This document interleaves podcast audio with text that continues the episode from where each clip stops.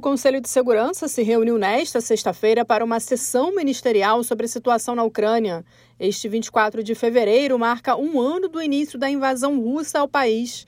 O secretário-geral da ONU, Antônio Guterres, reforçou sua mensagem sobre o conflito, também apresentada na Assembleia Geral na quarta-feira. Ele destacou que a invasão russa da Ucrânia é uma violação flagrante da Carta das Nações Unidas e do direito internacional. Guterres repetiu seu apelo à Rússia para retirar as tropas do país. In the name of humanity, do not allow to start in Europe para Guterres, essa pode ser a pior guerra desde o início do século, com consequências trágicas e impactos globais imprevisíveis.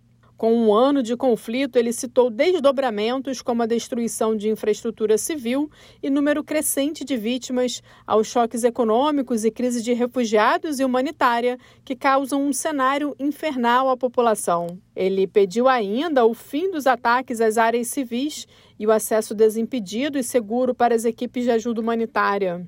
O secretário-geral ressaltou a necessidade de suporte para a recuperação e reconstrução do país e lembrou importantes ações da ONU, como a missão da Agência Internacional de Energia Atômica em Zaporizhia para monitorar a segurança da maior instalação nuclear da Europa. A iniciativa de grãos do Mar Negro já entregou mais de 20 milhões de toneladas de alimentos em mais de 700 navios, ajudando a controlar a alta dos preços em todo o mundo. Guterres lembrou que no passado o Conselho realizou mais de 40 debates sobre a Ucrânia ele adicionou que as armas estão falando, mas que todos reconhecem que o caminho da diplomacia e da responsabilidade é o único para uma paz justa e sustentável. Da ONU News em Nova York, Ana Paula Loureiro.